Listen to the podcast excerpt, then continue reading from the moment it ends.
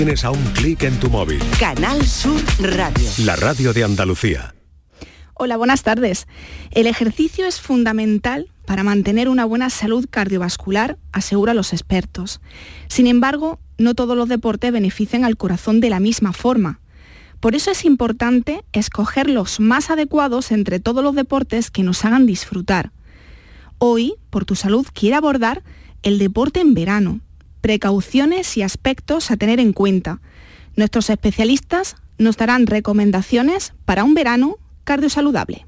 Por tu salud en Canal Sur Radio con Patricia Torres.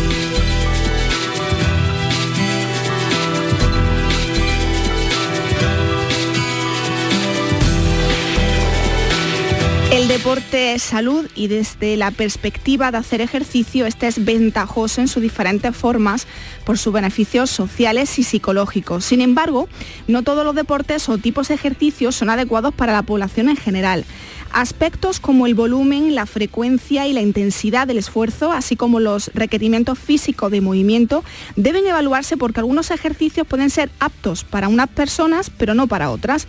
Lo importante es moverse, sí, pero siempre basándose en las características de la persona y con un ejercicio físico pautado por profesionales. Hoy hablamos de los beneficios cardiosaludables del deporte en verano con dos profesionales de esta materia, pero antes les recuerdo que tienen las líneas de teléfono disponibles para que nos llamen en directo o bien pueden dejarnos su nota de voz a este número de teléfono. Para contactar con nosotros puedes hacerlo llamando al 95 50 56 202 y al 95 50 56 222 o enviarnos una nota de voz por WhatsApp al 616-135-135. Por tu salud en Canal Sur Radio.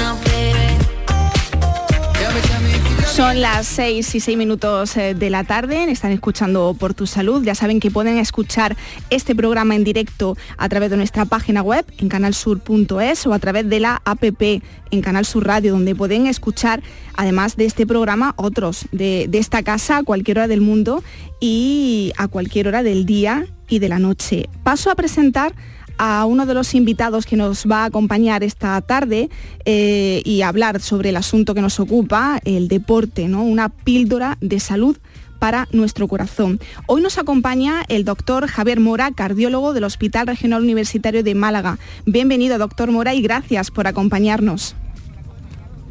Muchas gracias a ti, Patricia, y buenas tardes a todos.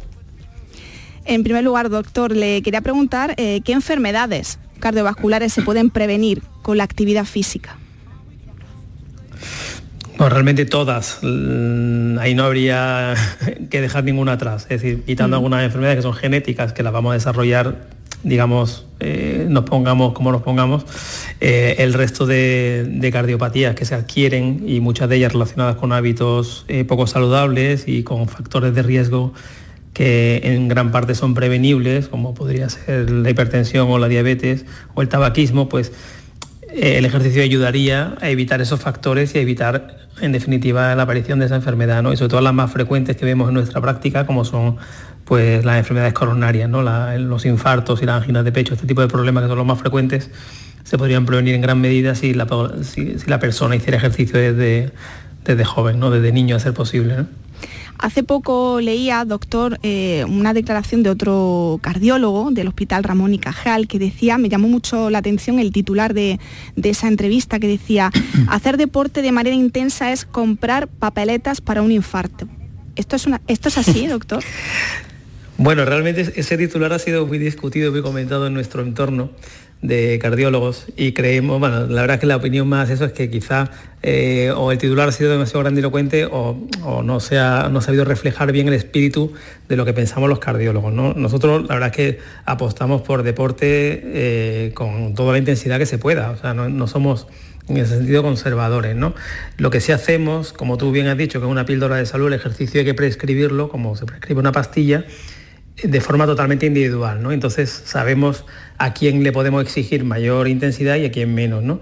Pero luego la intensidad puede ser una intensidad muy elevada en, una gran parte de enfermos de corazón, siempre y cuando el cardiólogo haya evaluado, haya estratificado, como decimos nosotros, eh, los riesgos, ¿no? Y basándose en su enfermedad y en su, pues, en su rendimiento en algunas pruebas que hacemos, ¿no? Eh, doctor Mora, ¿qué le sucede al corazón cuando se practica deporte de alta intensidad?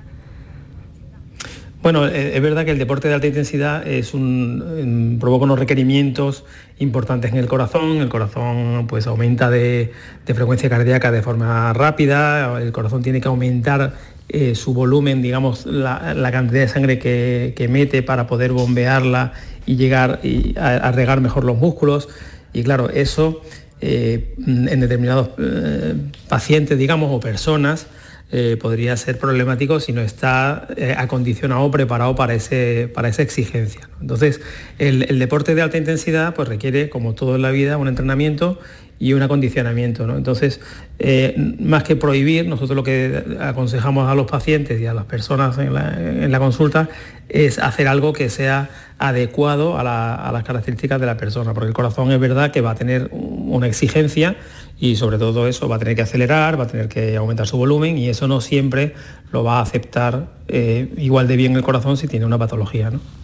Voy a incorporar, si le parece, doctor Mora, a otro invitado que nos va a acompañar esta tarde. Eh, se trata de Hugo Linares, es graduado en Ciencias de la Actividad Física y del Deporte, responsable del área de, ejercicio, recuperación física en AMS, el Centro Médico del Ejercicio Expertos en Salud en Málaga. Buenas tardes, Hugo. Buenas tardes, gracias por la invitación al programa. Creo que os conocéis. Sí, sí, nos conocemos ya de hace un par de años. Muy bien, pues eh, un placer eh, tenerles a, los dos. Eh, en primer lugar, Hugo, ¿qué relación tiene el deporte con la salud cardiovascular? Hombre, yo creo que como bien decía Javier, es una parte fundamental el sistema cardiovascular para poder hacer deporte. Es decir, si no tuviésemos el sistema cardiovascular, no podríamos hacer deporte porque es el encargado de bombear sangre a mayor demanda cuando estábamos en movimiento porque así los músculos lo requieren. Entonces, en primer lugar, sin él no podríamos hacer deporte y en segundo lugar, el sistema cardiovascular se beneficia del ejercicio físico con esa actividad. Sin duda, Hugo, hacer ejercicio regularmente y llevar una dieta equilibrada es vital tanto para prevenir como para reducir las complicaciones de enfermedades cardiovasculares. Pero ¿qué deportes son buenos para el corazón? Bueno, en primer lugar, cualquier tipo moverse todos los días, con tener una vida activa, eh, andar, subir por las escaleras, etcétera, ya es algo beneficioso. Pero yendo un paso más, más allá, la última evidencia, lo que más beneficios parece que tiene la salud cardiovascular, además de como se creía antiguamente, que era el, ejercicio cardiovascular, el correr, bicicleta, eh, remar, también ahora mismo hay mucha evidencia sobre el entrenamiento de fuerza.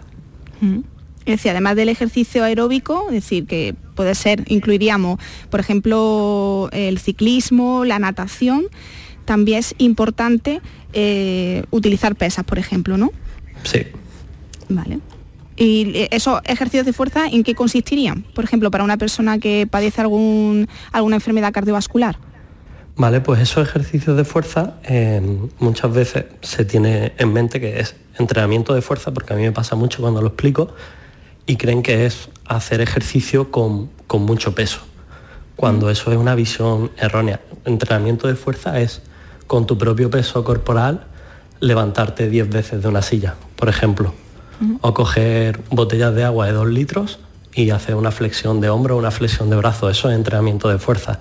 Luego, evidentemente, en función del nivel y la fuerza y la capacidad de cada persona, pues cada uno irá teniendo unas cargas diferentes. Para contactar con nosotros puedes hacerlo llamando al 95 50 56 202 y al 95 50 56 222 o enviarnos una nota de voz por WhatsApp al 616 135 135 por tu salud en Canal Sur Radio. dress is karma, perfume regret. You got me thinking about when you were mine. Ooh. And now I'm all up on you, what you expect. But you're not coming home with me tonight. You just want attention. You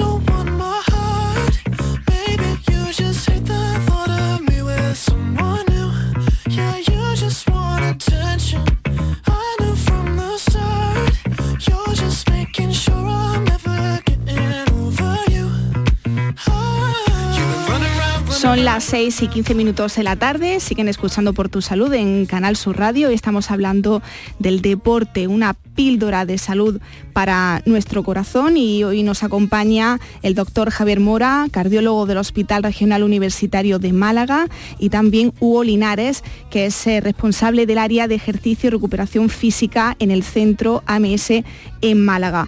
Eh, Hugo, siguiendo los ejercicios que nos estabas eh, comentando, ¿se puede combinar los ejercicios aeróbicos con los ejercicios de fuerza? Claro, esa es la mejor, la mejor combinación, es decir, no hay que polarizar ahora el entrenamiento de fuerza es la moda, pues no hago entrenamiento cardiovascular o aeróbico y viceversa, ¿no? Lo ideal es combinar, hacer entrenamiento de fuerza y entrenamiento aeróbico, si no en la misma sesión en, días diferentes. ¿Y en el caso de los entrenamientos de alta intensidad? Em, bueno, pues también hay mucha evidencia a día de hoy en cuanto al entrenamiento de alta intensidad sobre sus beneficios que parece que en, en ciertas poblaciones tiene unas mayores mejoras que el entrenamiento aeróbico y a mí personalmente me parece muy interesante por dos razones. Eh, en primer lugar, hoy día estamos sometidos, eh, la mayoría de las personas, a muy poco tiempo libre, mucho trabajo, mucha vida social, muchas tareas que hacer y poco tiempo libre como para poder coger la bici dos horas. y en segundo lugar, eh, el HIIT o el entrenamiento de alta intensidad me parece interesante porque tiene unos retos que cumplir en muy poco periodo de tiempo y puede ser algo más demandante. Entonces, tengo poco tiempo y en media hora ya he hecho casi lo mismo o los mismos beneficios que podría hacer en una hora y por otro lado me va a ser mucho más divertido y dinámico. Doctor Mora, para todos estos tipos de entrenamientos, eh, me imagino que antes debemos revisar nuestro corazón antes de empezar a hacer cualquier actividad física. Bueno, claro, eh, es, algo que en la población general no está muy extendido, ni siquiera hace tiempo eh, los deportistas federados hacían revisiones reales cardiovasculares, ¿no? Desde luego en un paciente cardiovascular, en un paciente coronario, paciente con una cardiopatía, eh, obligatoriamente antes de hacer ejercicio hay que revisarlo y hay que eh, examinarlo. Y hoy día nos, bueno, usamos mucho las pruebas de esfuerzo para eh, poder saber el nivel al que el paciente va a llegar y otro tipo de, bueno, de cuestionario donde vemos el nivel eh, físico y el rendimiento cardiovascular que, puede, tener ese paciente a la hora de entrenar. En la población general es que sería muy complicado, la verdad, hacerle a todo el mundo un chequeo cardiovascular, ¿no? Yo no sé si mm. podríamos abarcar a tanto, ¿no? Pero desde luego, si, si yo eh, me encuentro a una persona que va a iniciarse en el deporte ya con una edad eh, pues no tan joven, digamos, que tiene factores de riesgo, que es hipertenso, que es diabético, que tiene problemas mm, bronquiales o renales o lo que sea, ese tipo de pacientes que tienen otras enfermedades, la verdad es que sí sería bueno que se eh, estudiaran algo previamente antes de empezar una actividad deportiva para garantizar la seguridad, ¿no? Es decir, el deporte tiene que ser sano, tiene que ser divertido y tal, pero tiene que eh, estar lo más exento de riesgos eh, posible, ¿no? Y realmente, bueno, pues es verdad que pecamos un poco de ser bastante relajados en cuanto a mirarnos antes de hacer ejercicios a veces intensos, ¿no? Queremos escuchar las inquietudes, las dudas, las preguntas de, los oyentes. Vamos a escuchar una nota de voz que nos ha llegado al 616-135-135. Buenas tardes. Mira, mi marido hace dos años que le dio un infarto y lleva dos muelles puestos. Y a él le encanta el deporte de toda la vida, lo que es levantar peso, hacer pesas, más. Y, ahora está haciendo pesas con menos kilos, porque antes levantaba 100 kilos, creo que era. Total, y ahora ya levanta algo menos. Y, y él quiere levantar bastante peso. Y mi pregunta si levanta peso con lo que tiene, ¿eso es malo? Él eh, desde que le dio el infarto no ha tenido ninguna recaída, ni ha tenido algunos problemas, nada, está estupendamente bien y ya está. Pero lo que no sé es si es puede levantar mucho o poco. Gracias. Pues muchas gracias a usted por su consulta. Eh, le doy la palabra primero a Hugo, porque con él hemos hablado del, tema de las pesas. Hugo, ¿qué le podemos decir? Bueno, pues en primer lugar, eh, es meritoso que, siga levantando fuerza y evidentemente no tienes por qué seguir levantando el mismo peso que, levantabas antes. Es decir, yo podría levantar un peso con 30 años que me suponga un esfuerzo máximo y eso sean 100 kilos. a lo mejor con 60 años un peso que me dé un esfuerzo máximo no son 100 kilos y son 70. Por lo tanto, estoy trabajando a mi misma intensidad, según el contexto. Evidentemente, creo que Javier Mora debería también dar su opinión en cuanto a si ese hombre debería o no tener una evaluación médica previa. Claro. Que sí, doctor Mora. Bueno, yo creo que sería bueno que la gente supiera que en un caso como este, de un infarto, le han puesto stents y tal, el, tratamiento ideal de ese paciente sería que después del infarto hubiera pasado por una unidad de rehabilitación cardíaca, pues igual que pasa un ictus por rehabilitación, pues pasa un infarto por rehabilitación y los gimnasios de rehabilitación cardíaca lo que hacemos es entrenamiento como perfectamente ha dicho Hugo, de fuerza y de resistencia. O sea, aquí trabajamos con el paciente para que empiece ya a trabajar su fuerza. Y, lo que sí les decimos es que el primer impulso de la fuerza tiene que ser eh, entrenamiento de tipo dinámico, es decir, donde los pesos que se mueven se puedan eh, conllevar repeticiones a lo mejor eh, pues el marido de esta señora levantaba 100 kilos una vez o dos veces o cinco veces, pero las últimas repeticiones ya con baja velocidad, con dificultades, me imagino. Eso no es lo que le recomendamos a los pacientes cardiovasculares. Recomendamos que empiecen por pesos más ligeros para que hagan repeticiones, de manera que sea algo dinámico, ¿no? Y que no lleguen a, lo que sería ya el fallo del músculo, donde las últimas repeticiones tienen eh, digamos que son muy lentas y de mucha dificultad y de casi dejar de respirar. ¿no? Entonces, no, no digo que ese paciente no pueda llegar a sus 100 kilos, no lo, no lo digo sin conocer el caso. Lo que yo le diría es que tiene que ir mucho más lento ahora, progresando en, en el peso que mueve pero con una intención de que sea un ejercicio dinámico y no decir voy a levantar una vez 100 kilos y me voy a quedar satisfecho, porque eso no sería el tipo de entrenamiento de fuerza que nosotros recomendamos a nuestros pacientes. Y doctor Mora, eh, ¿qué es el corazón de atleta? Eh, ¿Qué estudio cardiológico requiere? Bueno, el corazón de atleta se ha, venido a llamar a, la, adaptación que sufre el corazón eh, por el deporte, normalmente por un deporte de, intensidad, ¿no? se, ha hablado siempre de, deportistas pues, federados, de competición y tal. Normalmente una persona que compite pues en ciclismo o en atletismo y tal, pues sufre unos cambios en su corazón, normalmente son cambios que aumenta el volumen del corazón, digamos que el corazón es más grande, con más capacidad. Otros deportes, pues tipo alterofilia y eso lo que hacen es que hipertrofian un poco, el un poco el corazón, digamos que las paredes del corazón, la pared muscular se engorda. Eso no es necesariamente bueno porque al final podría tener eh, alguna consecuencia negativa en el futuro. Eh, pero siempre se ha llamado corazón de atleta a algo bueno, que es la adaptación del corazón al deporte. ¿no? Lo que pasa que eh, ahora casi mm, nos referimos al corazón de atleta a veces a, cambios excesivos de un deporte hecho eh, sin control y con demasiada carga, ¿no?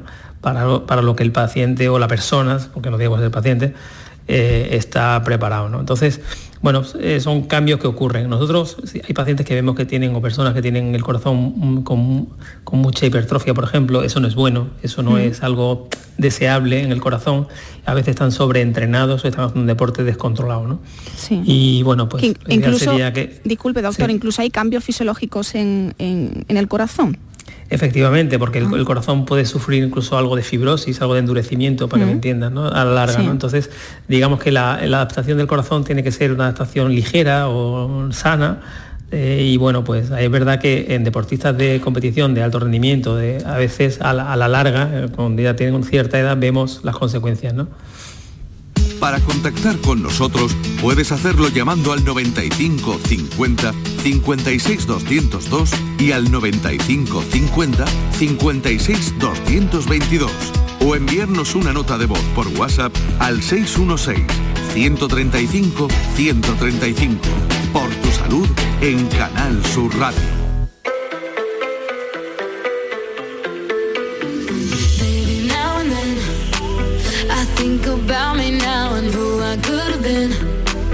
And then I picture all the perfect that we lived. Till I cut the strings on your tiny violin. Uh-huh. My mind's got a my mind of its own right now, and it makes me hate me. I'll explode like a dynamite if I can't decide, baby.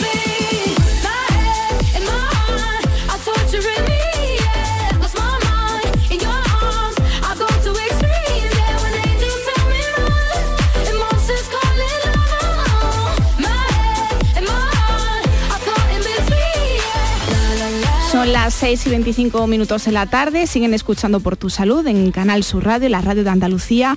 Hoy el programa está dedicado al deporte en verano, precaución y aspectos a tener en cuenta y en la compañía de dos grandes especialistas en esta materia. Por un lado el doctor Javier Mora, cardiólogo del Hospital Regional Universitario de Málaga y también con Hugo Linares, responsable del área de ejercicio recuperación física en AMS en Málaga.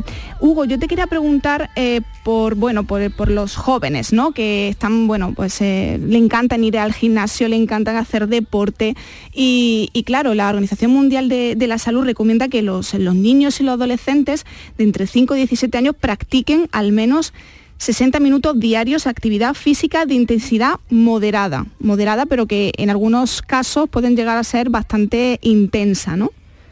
Correcto, correcto, sí. Eso ya ha cambiado también porque antes se recomendaba una serie de, de minutos semanales, pero no, no te decían qué días hacerlo, si eran días alternos o días continuados.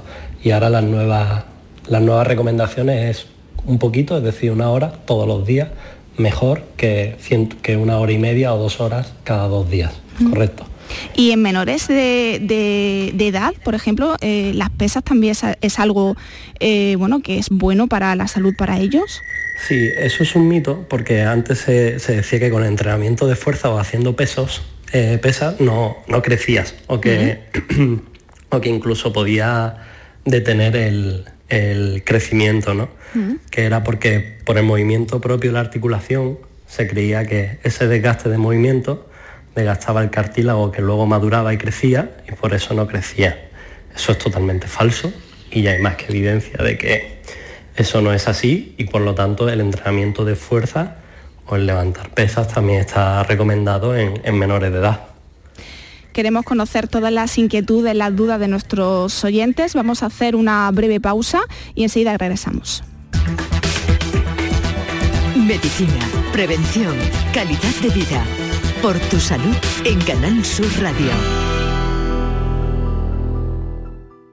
Únete a la revolución solar con Social Energy. Ahorra ya hasta un 90% de tu factura eléctrica y solo hasta el 31 de agosto te descontamos hasta 700 euros o si lo prefieres te regalamos un cheque en Amazon o el corte inglés. Pide tu cita en el 955 44 11 11 o socialenergy.es y aprovecha las subvenciones disponibles. La revolución solar es Social Energy.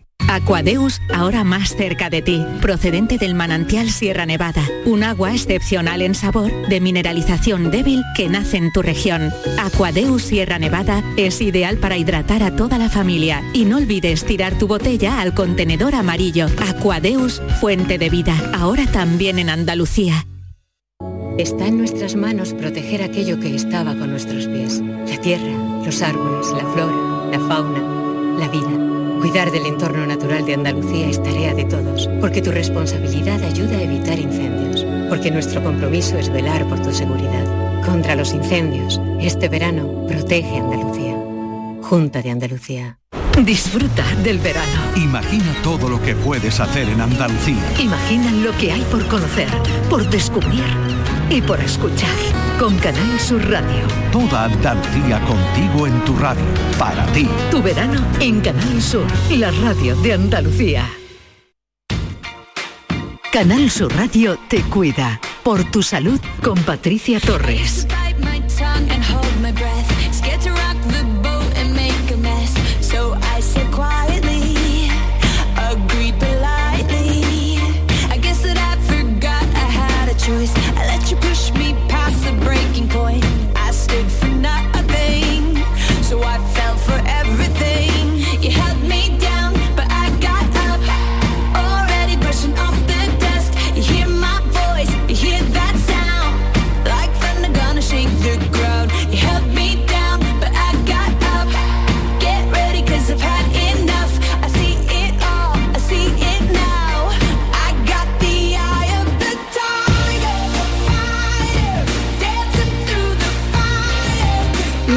Para las 7 de la tarde, siguen escuchando por tu salud en Canal Sur Radio. Hoy estamos hablando del deporte, cómo eh, afecta nuestra salud cardiovascular con el doctor Javier Mora, cardiólogo del Hospital Regional Universitario de Málaga y con Hugo Linares, responsable del área de ejercicio y recuperación física en AMS en Málaga.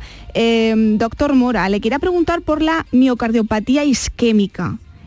¿Qué es y, y si la actividad física puede reducir eh, los factores de riesgo de esta afección?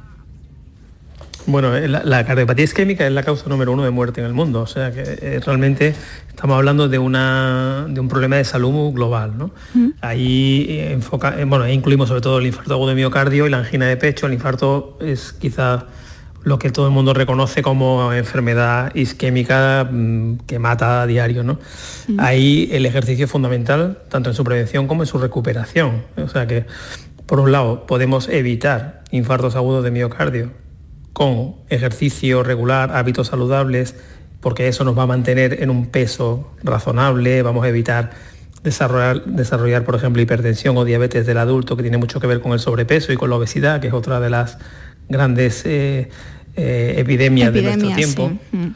Y claro, la verdad es que el ejercicio en ese sentido es una, una- una vacuna para, para la obesidad en muchísimos casos. ¿no? Hay, bueno, hay casos que no podemos evitarlo, pero si, eh, si hiciéramos ejercicio y dieta razonable todo el mundo, la verdad es que tendríamos muchísimos menos casos de sobrepeso, muchísimos menos casos de diabetes en, en- en la edad adulta y, y probablemente menos hipertensos. ¿no? Al final, eh, si tú eres capaz de controlar esos factores de riesgo, si tú eres capaz de incluir el ejercicio en tu día a día, al final vas a prevenir en gran medida eh, esos infartos que, bueno, pues que ya cuando, cuando ocurren a veces llegamos tarde, ¿no?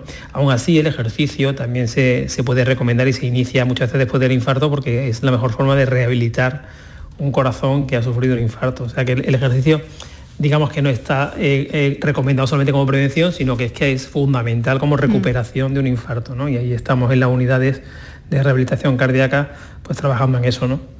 Seguro, doctor, que algún paciente o alguna paciente le habrá preguntado si, si puede volver a correr después de haber sufrido un infarto.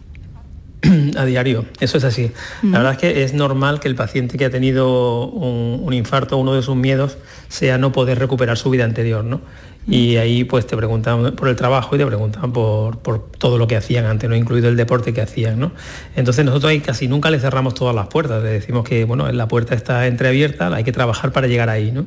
Y ahí va a depender mucho del grado de severidad de, de esa cardiopatía, pero si la, si la cardiopatía no es tan grave, no es tan severa, eh, casi con toda seguridad ese paciente en, digamos, en el proceso de, en un lapso de tiempo razonable donde vamos a ir progresando en la carga de, entrenamiento, probablemente va a recuperar su vida anterior. Y tenemos multitud de casos eh, de pacientes que han podido volver a correr o volver a jugar al tenis o volver a jugar al pádel o lo, lo que les gustaba a ellos, ¿no?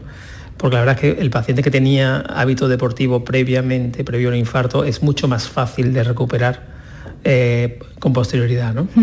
Nos ha llegado un mensaje escrito al 616-135-135. Nos dice, buenas tardes, soy Carmen de Sevilla. Hace una semana me operaron para ponerme una prótesis de cadera y como rehabilitación me han mandado a andar mucho. Mi duda es, ¿es bueno caminar por la playa? Lo pregunto porque la arena es muy irregular y no sé si es conveniente. Gracias. ¿Qué le podemos eh, decir, Hugo? Bueno, eh, en primer lugar, si tiene una prótesis de cadera, debería hacer primero una rehabilitación con, con un fisioterapeuta, eh, porque cuando tú tienes un- o te pones una prótesis de cadera, tienes que tienes que esperar una serie de semanas Mm.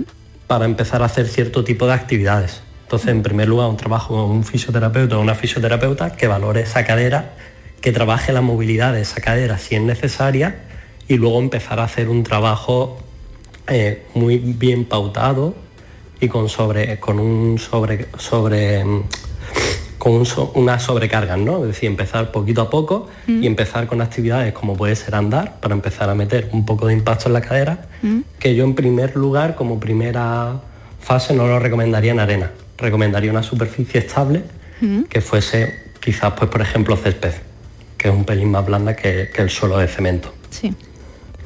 Eh, Hugo, el deporte, como hemos dicho, es salud, siempre que se adapta a las circunstancias de cada persona. Hoy nos hemos centrado en aquellos, aquellas que padecen alguna enfermedad cardiovascular, pero también quiero centrarme en aquellas pacientes que padecen o en aquellos pacientes que padecen o han padecido cáncer. ¿Qué tipo de actividades hay para ellos? Vale, pues aquí igual. eh, hay bastante evidencia sobre entrenamiento de fuerza en pacientes con cáncer. En primer lugar, la prevención. Hacer ejercicio físico o llevar un hábito saludable puede llegar a prevenir eh, 13 tipos de cáncer, siendo en el cáncer de mama en el que más evidencia hay. ¿vale? Entonces, en primer lugar, el, el tratamiento se empieza con la prevención, como, como en todo, como en la buena medicina dicen los libros. Luego el ejercicio físico, aunque parezca un poco raro decirlo, puede ir durante el tratamiento de la quimioterapia.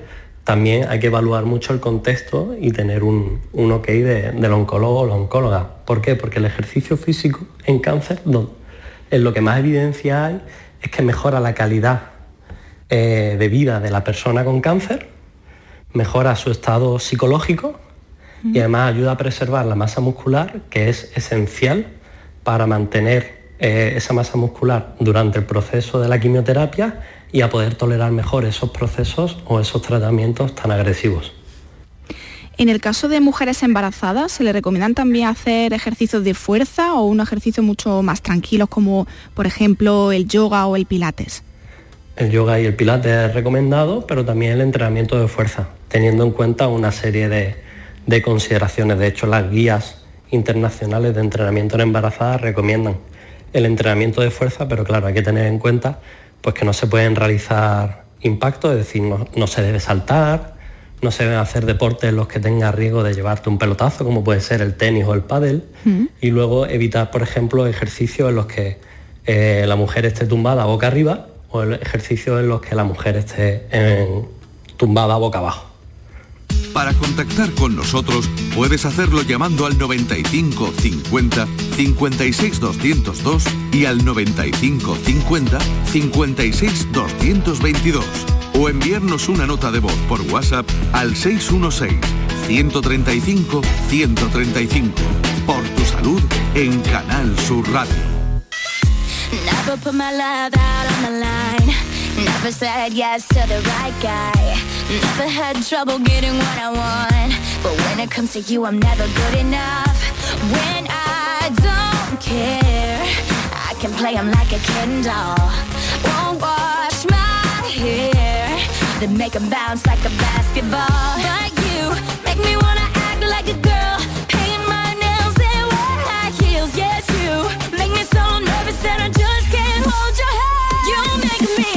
23 minutos para las 7 de la tarde. Están escuchando por tu salud en Canal Sur Radio. Estamos hablando del deporte, de los beneficios y lo estamos haciendo con dos grandes especialistas, el doctor Javier Mora cardiólogo del Hospital Regional Universitario de Málaga y con Hugo Linares, responsable del área de ejercicio o recuperación física en AMS en Málaga.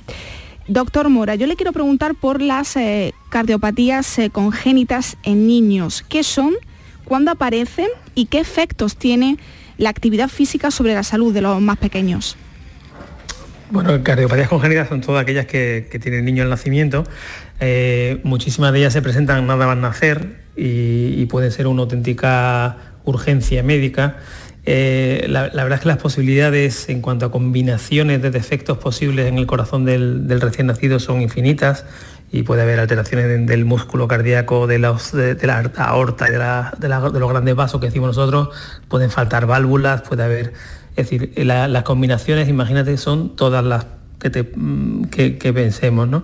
Y realmente son mm, patologías bastante graves en su inicio. Luego la verdad es que la medicina, la cardiología pediátrica ha avanzado muchísimo y ya se tratan eh, casos casi casi en el nacimiento muchísimas veces con, con catéter o con cirugía o con, o con medicaciones que hacen que el niño pueda llevar una vida casi normal. Es verdad que el ejercicio es fundamental porque eh, digamos que en estos niños más que en otros es muy importante que no tengan sobrepeso y que mantengan una, digamos, una buena forma física, siempre y cuando eh, eh, tengan una supervisión, porque en estas cardiopatías se da una, una circunstancia en que a veces la, digamos, el oxígeno que circula por la sangre no es eh, el adecuado. Esos niños con tendencia más, pues, a estar más, como decimos nosotros, cianóticos, ¿no?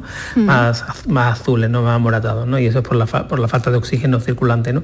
Entonces, digamos que aquí sí que hay que ser muy, muy, muy preciso a la hora de recomendar. Pero de luego son cardiopatías que hoy día tienen un manejo mm, muchísimo mejor que hace unos años gracias a los avances de la, pues sobre todo de los cateterismos y de la cirugía. Y ya vemos en todos los hospitales tenemos unidades de cardiopatías congénitas de adultos, o en esos niños que ya se han hecho adultos y ahora tienen un seguimiento en el hospital ya de mayores, digamos. ¿no? Y el deporte pues va a ser fundamental, solamente en aquellos casos donde la cianosis, donde la, digamos, la falta de oxígeno en la sangre que provoca esa cardiopatía sea muy severa, pues ahí quizá tengamos que restringir la intensidad y por supuesto pues ser más conservadores. Pero el, el deporte prácticamente va a ser una recomendación generalizada en estas cardiopatías. Hugo, eh, quería pedirte, bueno, pues una rutina de entrenamiento para este verano, para aquellos que, que, bueno, que padecen algún tipo de enfermedad cardiovascular. ¿Qué ejercicios pueden hacer para seguir en forma en esta época? Eh, Eso es una pregunta un poco complicada, porque la primera ley que nos enseñan o que debemos eh, llevar a cabo es que el ejercicio debe ser individualizado. Claro que sí. Entonces, eh, depende mucho de la persona. Es una persona que hacía ejercicio antes, es una persona que siempre ha sido sedentaria, tiene algún problema articular en rodilla, tobillo, cadera, eh, tiene sobrepeso, tiene obesidad, diabetes, hipertensión. Son muchas las variables que hay que tener en cuenta para, para hacer una prescripción adecuada de ejercicio. Al final yo siempre lo que recomiendo en preguntas como estas tan genéricas es que la persona se intente mantener lo más activa posible, que se ponga en manos de buenos especialistas, consultando e investigando sobre el especialista en el que quiera ponerse en, manos, eh, que tenga unos hábitos de alimentación saludables y que, y que se anime a hacer ejercicio por salud y no como en muchas ocasiones por, por estética. Pues eh, recojo ese, ese consejo.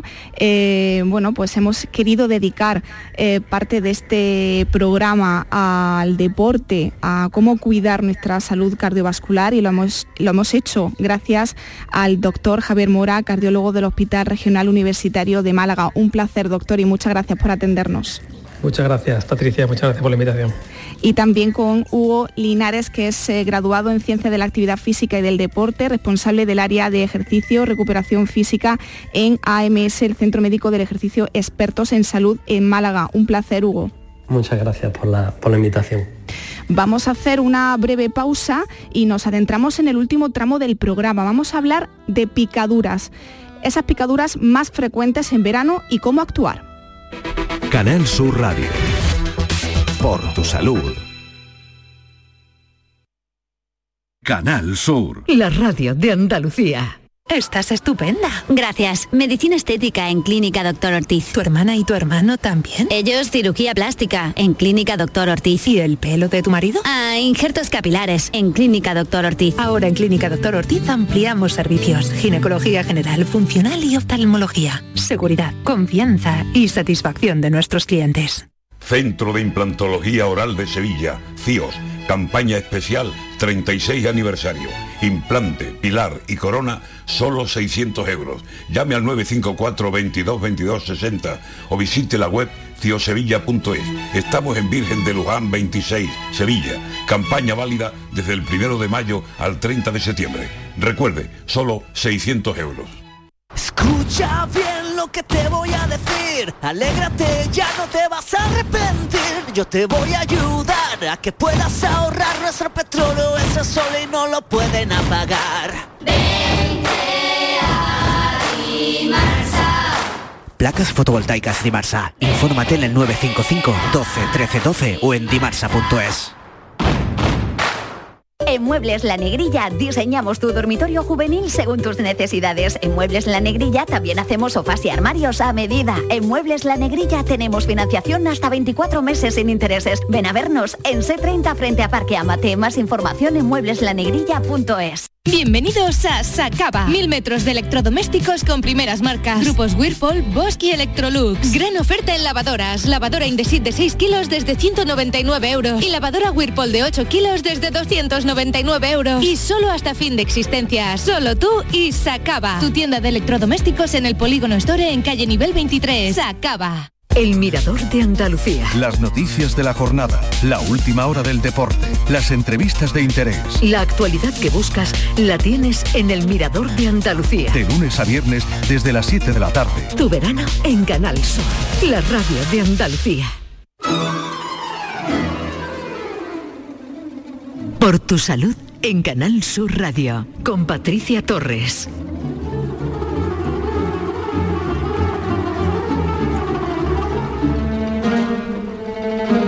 Con la llegada del verano solemos pasar mucho más tiempo al aire libre, vamos a las terrazas de los bares, hacemos excursiones o nos vamos de vacaciones. Eso se traduce en estar mucho más expuesto a las posibles eh, picaduras de insectos. Aunque los insectos no son exclusivos de esta época del año, es cuando más picaduras se producen. En muchas ocasiones no estamos seguros de qué insecto ha podido picarnos. Es importante saber de qué picadura se trata para poder actuar de manera correcta. Hoy vamos a hablar de picaduras de insectos más frecuentes en esta época estival y qué hacer ante ellas. Y lo vamos a hacer con la doctora María Berta Ruiz León, alergóloga, actualmente responsable en funciones de la sección de alergología del Hospital Universitario Reina Sofía de Córdoba. Bienvenida, doctora, y gracias por atender nuestra llamada. Hola, buenas tardes. En primer lugar, eh, doctora, ¿cuáles son las picaduras más comunes en verano? En, en los meses de verano lo más frecuente que nos puede picar son los himenópteros, abejas y avispas. Eh, en esta época es cuando tanto las abejas como avispas están mucho más activas, nosotros también, como has dicho, pasamos mucho más tiempo al aire libre y eh, en, es- en estos meses eh, los nidos tienen muchísimo más individuos, han crecido y están en, en todo su auge. Y además es eh, muy frecuente que nos pueda picar, en torno al 50, al- desde el 50 hasta el 95% de la población adulta eh, ha sufrido alguna vez picadura de abeja o avispas. Luego también en verano es una época muy propensa, como no, para, para la proliferación de los mosquitos. Si vivimos cerca de una zona con agua estancada, pues mm, seguro que, sufrimos picaduras de, de mosquitos al atardecer, tenemos que tener mucho más cuidado y, mm, y por la noche. ¿Qué pasa, doctora, cuando nos pica una abeja o una avispa? ¿Cuáles son los primeros síntomas? Pues lo más normal es que se produzca una reacción en la zona de la picadura, que empiece a picarte, que se ponga eh, rojo, eh, haya un enrojecimiento y una inflamación de la zona donde pica el insecto. Eso es lo más frecuente. Eh, lo que le pasa a la mayoría de, la población. Luego hay un porcentaje de pacientes que esa reacción la hacen de forma exagerada. La, la- la inflamación de la zona de la picadura pues aumenta mucho de tamaño, en torno a más de 10 centímetros y puede abarcar incluso varias, varias articulaciones, que te pique en la mano, por ejemplo, y te llegue la, la inflamación hasta el codo y que dure más de 24 horas. Eh, eso es lo que nosotros le llamamos una reacción local extensa y eso sí puede haber, sí puede ser una reacción alérgica. Y luego, eh, en un porcentaje mucho menor, menos mal, son las reacciones ya a distancia. Quiere decir que me pica en una zona y a lo mejor me lleno de ronchas entero, que es la urticaria, a lo mejor tengo una inflamación en la cara, en párpados, en boca y sin embargo me ha picado, me ha picado en el brazo, o bien ya sufro mm, otros síntomas mucho más graves como son la dificultad para respirar, mareo, síntomas digestivos, vómito, diarrea o incluso mm, mm, pérdida de conocimiento. ¿Vale? Esas son las reacciones generalizadas graves, reacciones alérgicas graves, eh, que es la anafilaxia, ¿no? que tiene que ser atendida evidentemente de forma urgente. En el caso de que el paciente sufra una reacción generalizada grave, una anafilaxia, debe ser atendido de forma urgente y el tratamiento de elección es la adrenalina, que debe de ser administrada rápidamente. Eh, después eh, puede ser administrado otro tipo de, eh, de, tratamiento como antihistamínico y corticoide.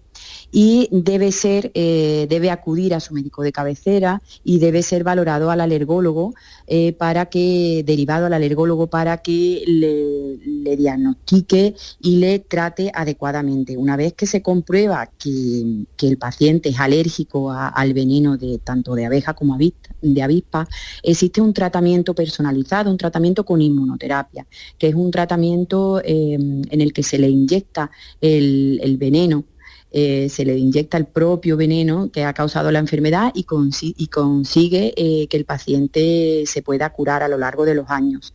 es un tratamiento muy eficaz, como he dicho, y individualizado para cada paciente.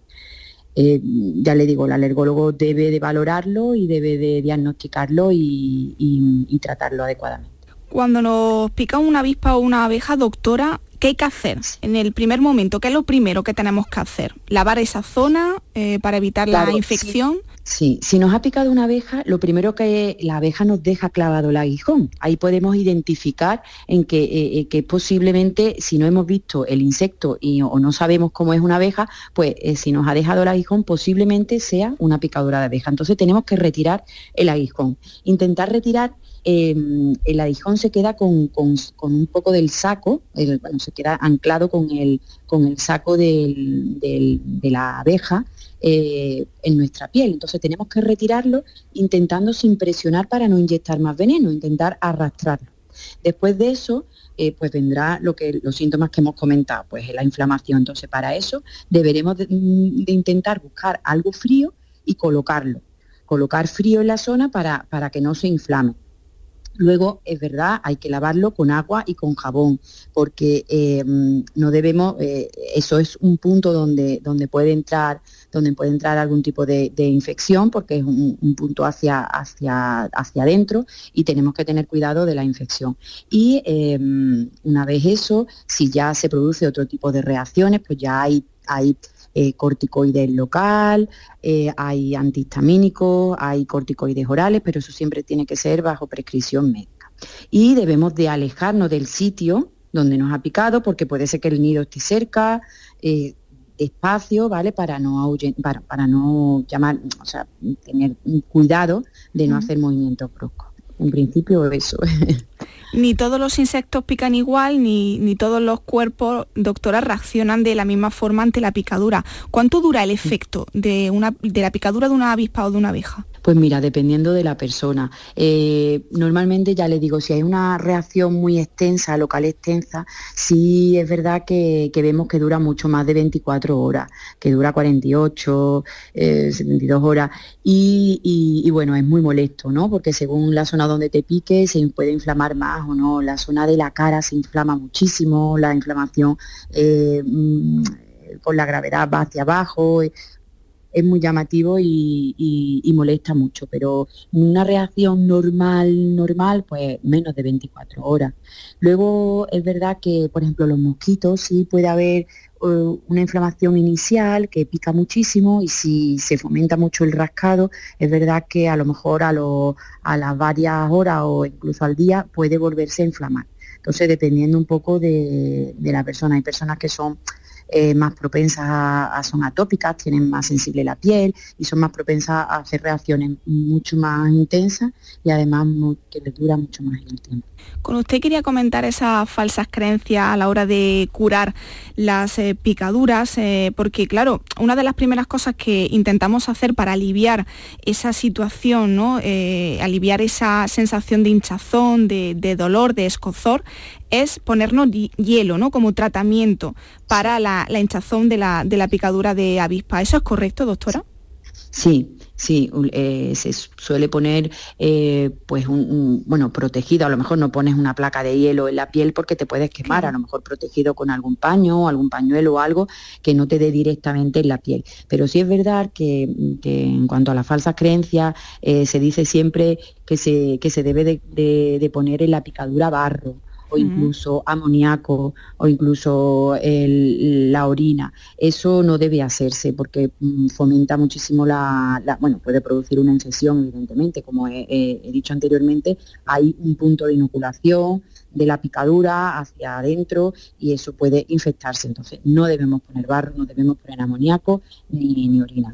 Eh, lo, ideal es eh, hielo, bien, bien coger un, cubito de hielo o bien alguna zona, protegerlo para que no se vaya a quemar la piel y, eso, va a eso va a hacer que se inflame menos y que pique menos. por lo tanto, no, no, no, nos rasquemos y, potenciemos la inflamación. ¿Y el limón, doctora Ruiz León? ¿El limón pues o, o, el vinagre de manzana o vino para, para las picaduras de avispa es recomendable? Pues la verdad que no, yo, yo creo que no, que lo suyo tiene, vamos, no, nunca me habían dicho lo del limón, yo creo que eso es más para a lo mejor ahuyentar, la, ahuyentar las picaduras o algo, pero es verdad que, que, nunca, nunca me habían dicho lo del limón. Mm, lo ideal es lavar con agua y jabón como cualquier, cuando se hace uno cualquier herida, poner el hielo eh, en un hielo limpio, alguna, y si no lo cubrimos con, un paño limpio, y, ya está, y observar cómo, y observar la reacción, ¿vale? ya si hay signos de infección o algo, pues ya hay que poner otro tipo de tratamiento como antibióticos local o oral. Pero intentar evitar poner sustancias que no que, que puedan provocar algún tipo de infección. Convivir con los insectos en verano es algo inevitable, doctora, pero ¿podemos prevenir las picaduras en verano? ¿Cómo podemos hacerlo? Pues hay algunas medidas que se recomiendan para evitarlas. Y, mm, bueno, hay que tener en cuenta que, mm, que debemos evitar acercarnos si vemos tipo panal o avisperos, debemos de, de alejarnos de esa zona de forma lenta sin hacer movimientos bruscos. Y igualmente si se nos posa algún insecto o algo, hay que evitar intentar espantarlo o, matarlo porque, porque el insecto va a intentar pues, defenderse, ¿no? Y ellos se defienden pues picando si se sienten agredidos.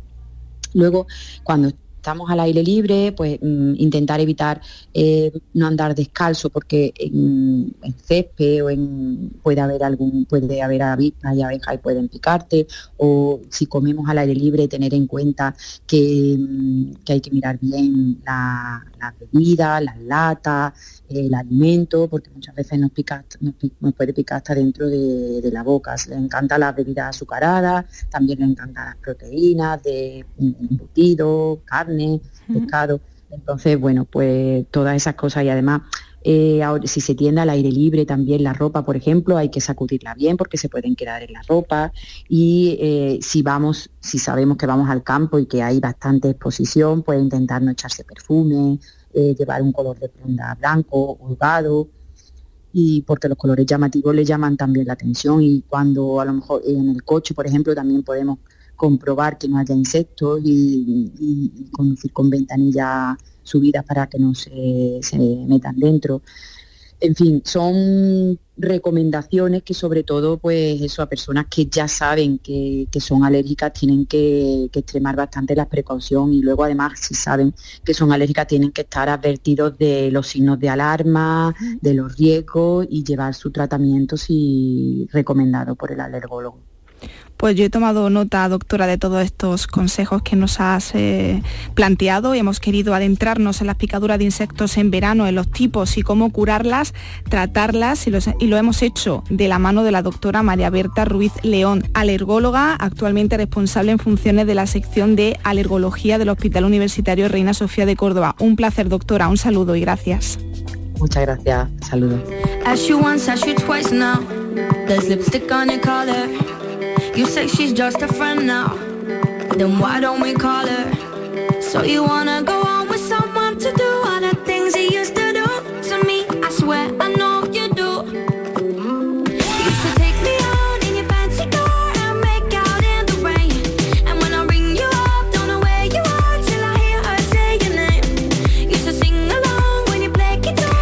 Aquí por tu salud. El programa de hoy ha sido posible gracias a Adolfo Martín, que ha estado en la realización y control de sonido y en la producción. Claudia Hernández. Mañana miércoles hablamos del bienestar emocional de nuestros mayores con el geriatra José Antonio López Trigo. Gracias, como siempre, por escucharnos. Disfruten de la tarde, sean felices. Hasta mañana.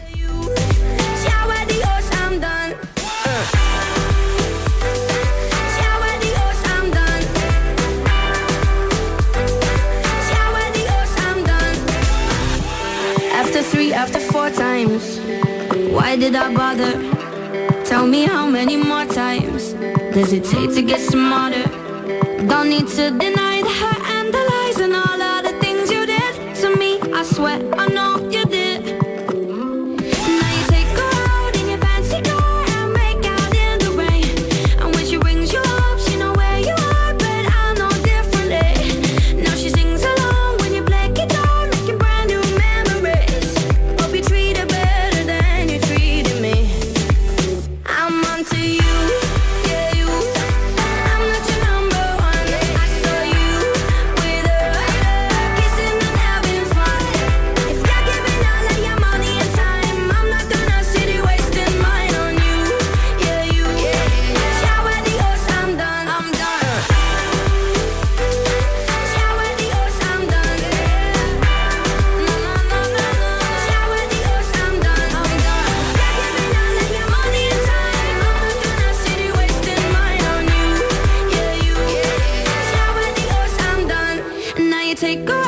Sur Radio te cuida. Por tu salud con Patricia Torres.